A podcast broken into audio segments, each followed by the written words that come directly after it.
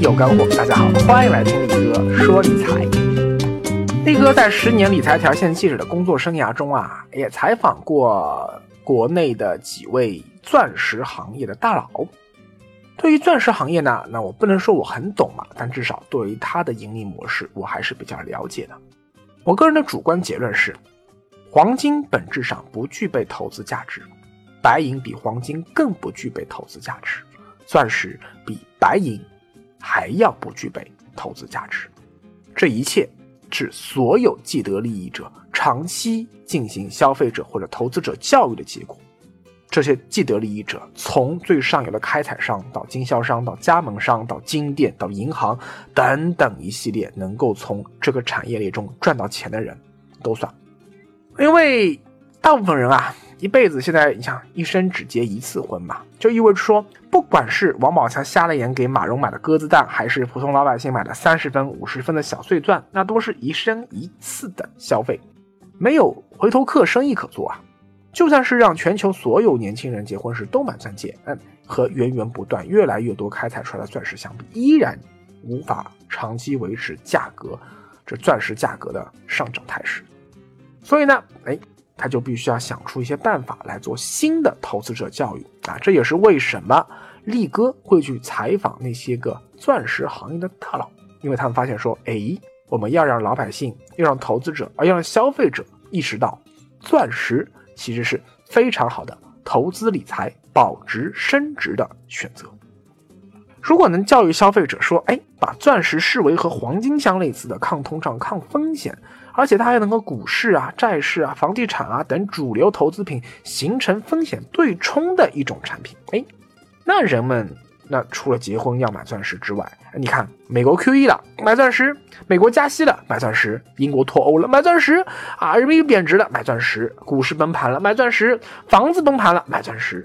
你看大家都去买钻石嘛。而且啊，商家还会一本正经的教授所谓的钻石投资宝典。说什么？哎，碎钻的消费属性强于投资属性啊！呃，哄哄女朋友不错，但是如果你又想要哄女朋友，又想要有投资价值，你要买一克拉以上的克拉钻，那个才具有更强的投资属性啊！人就是一通洗脑，这么一来就会产生几何级增长的市场需求。哎呀！你看啊，这个世界就是如此残酷。第一等的聪明人，从来他都不是靠满足消费者需求来赚钱的，而是靠创造消费者需求，也就是通过高超的教育手段来教育消费者，从而赚钱。记住，这个世界上利用人性弱点赚钱，永远是最容易的。洞悉人性，洞察人心，是一个合格的投资者。必备的能力。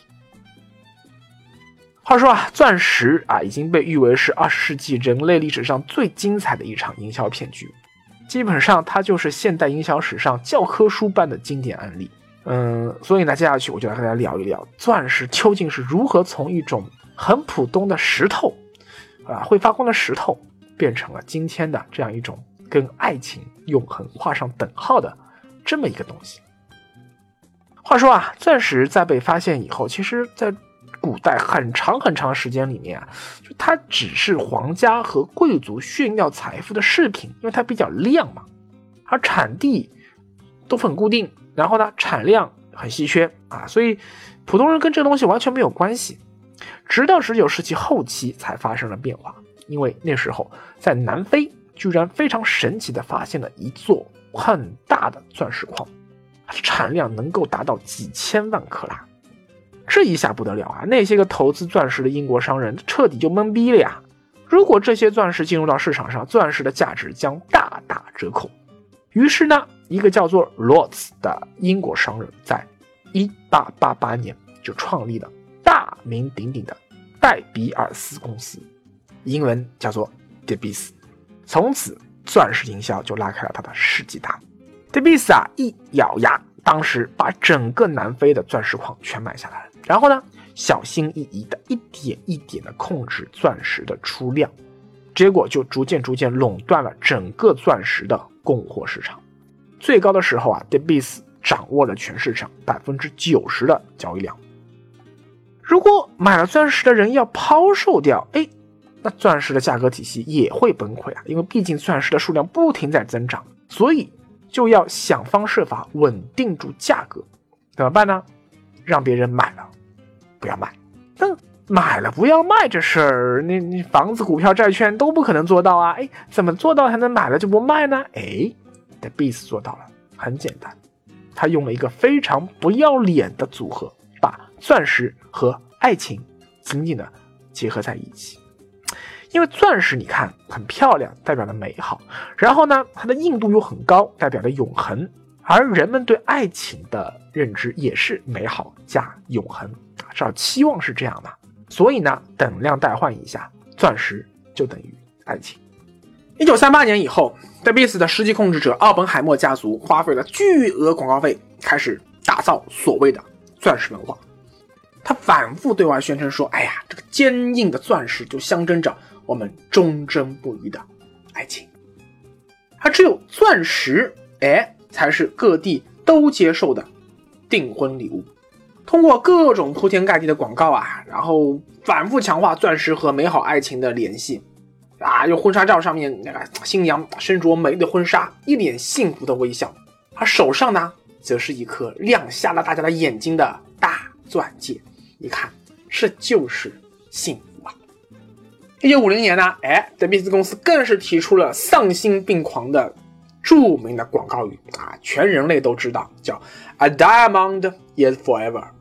它翻译成中文是更加丧心病狂，叫做“钻石很久远，一颗永流传”。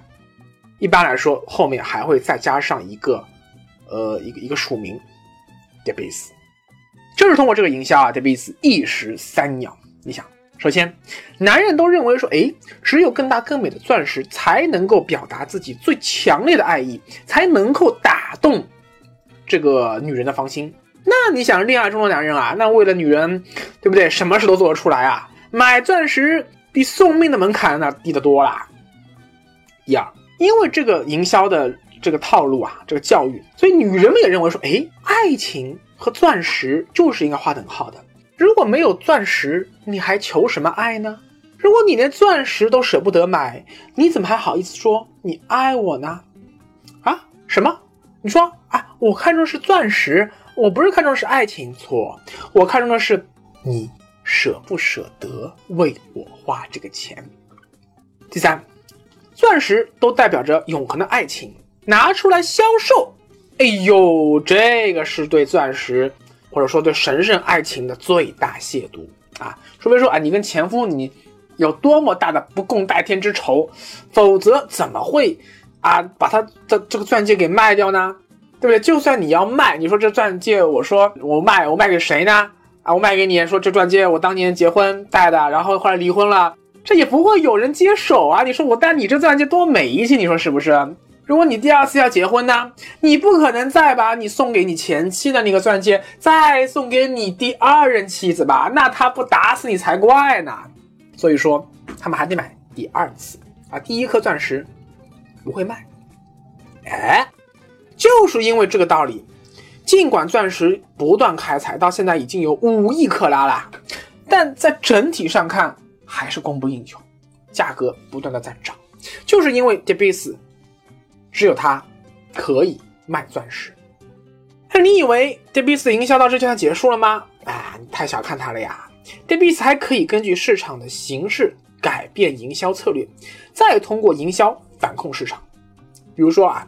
上世纪八十年代，在前苏联境内发现了一座更大的钻石矿，大量碎钻开始供应到市面上。我去，那 d e b i s 公司当然是吓得屁滚尿流啊！所以马上和苏联签订了一份价格同盟协议。另一方面呢，为了不让钻石掉身价，通过营销广告顺势转向，强调碎钻。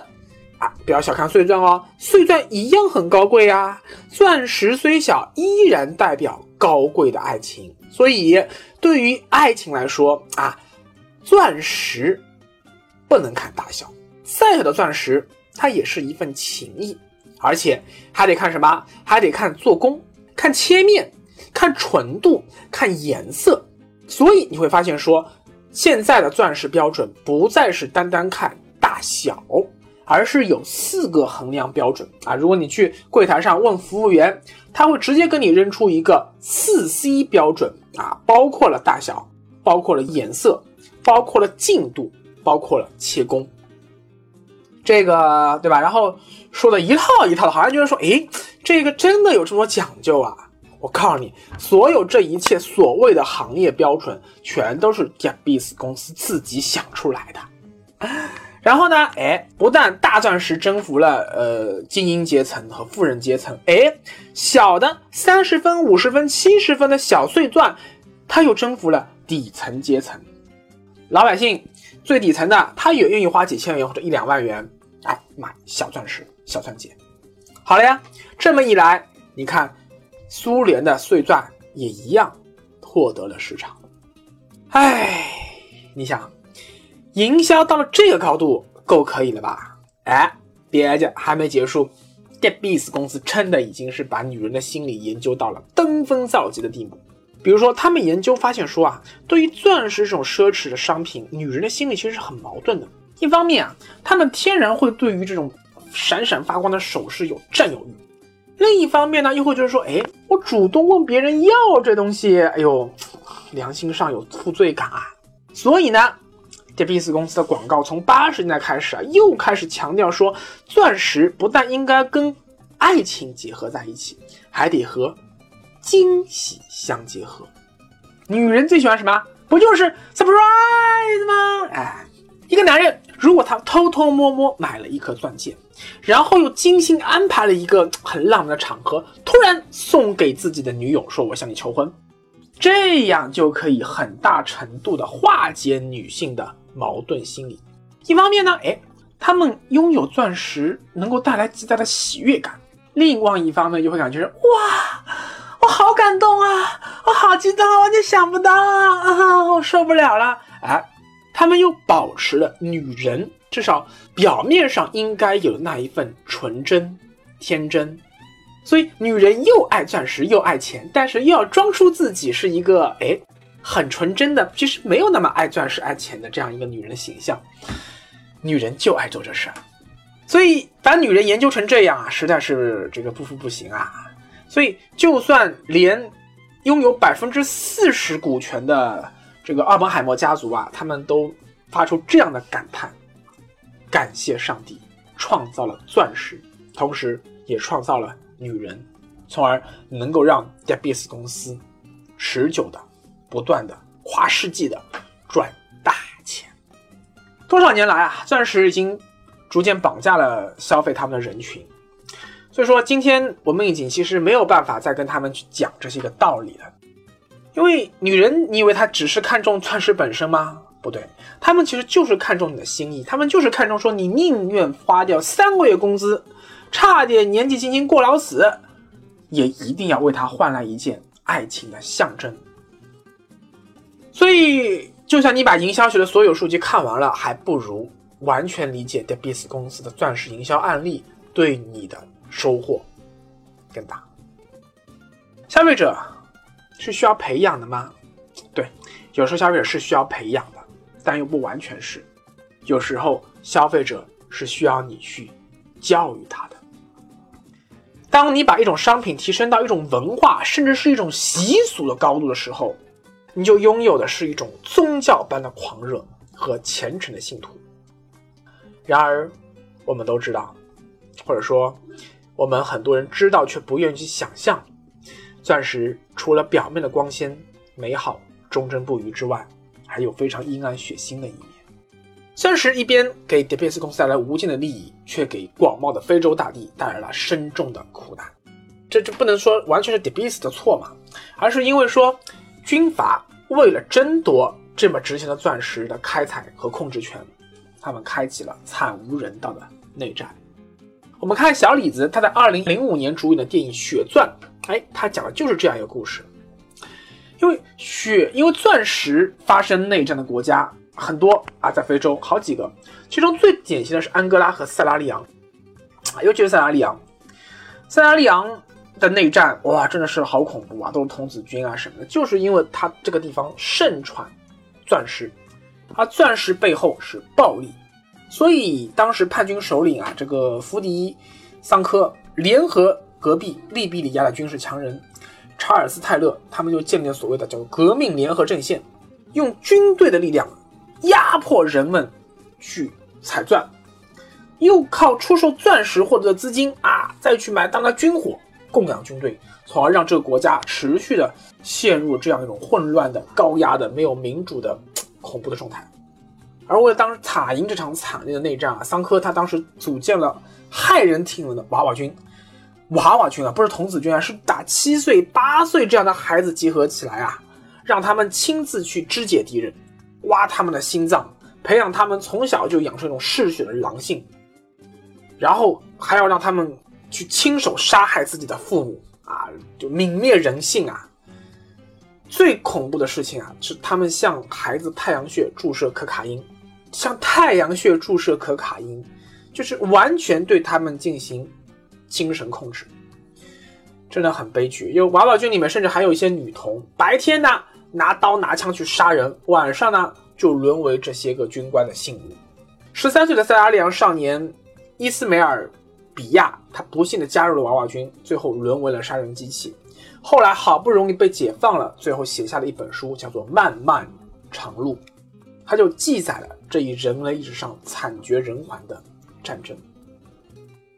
塞拉利昂的内战从1991年开始啊，持续了整整十一年，造成了五万人死亡，全国有超过三分之一的人流离失所。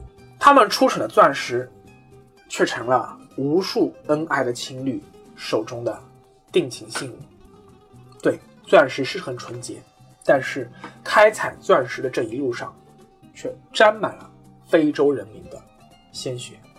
哎，最吊诡的一件事情发生了呀，就是这 b i s 公司这时候自己跳出来说：“啊，我们呼吁和平，呼吁不要战争了。”在二零零一年签订的金伯利协议进程中啊，呼吁说我们不要去购买战乱国的钻石啊，因为买这种国家的钻石啊，只会让钻石的争夺更加惨烈。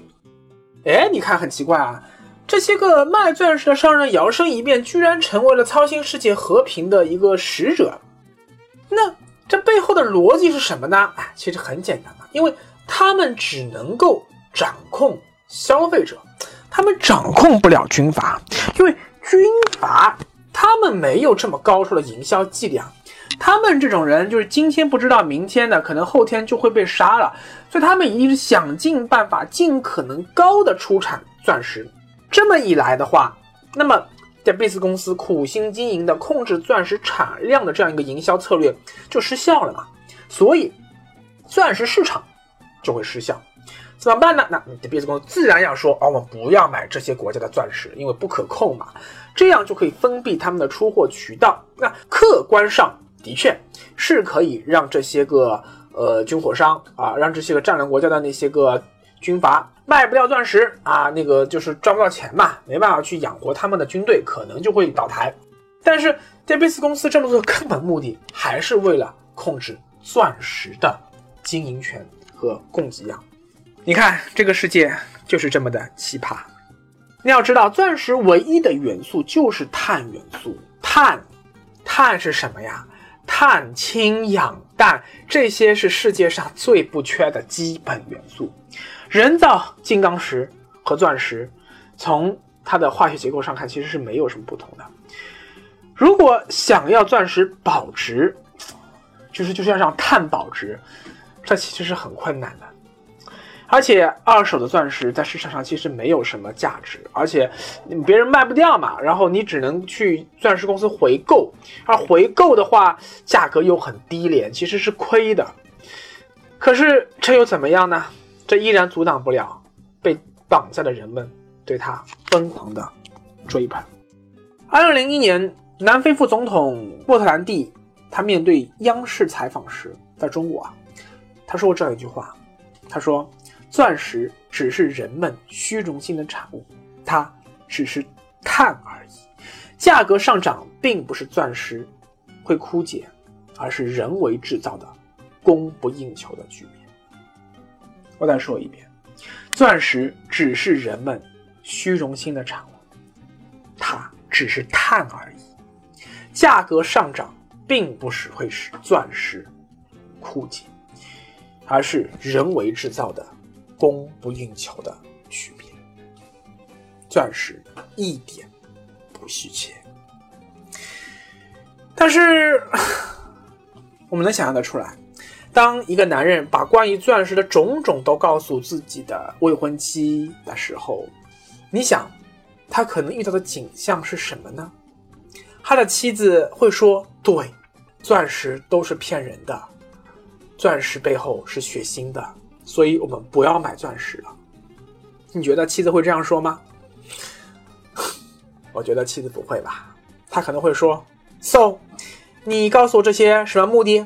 就是告诉我说钻石不要买了，是这意思吗？”嗯啊，当然，男人只能立刻啊摇头。斩钉截铁说：“啊呀，那那那那那那那啊，真是钻石还得买买买啊，还得买个大哥的啊！我不就跟你说说这事嘛，对吧？让你知道一下，增长一下知识嘛。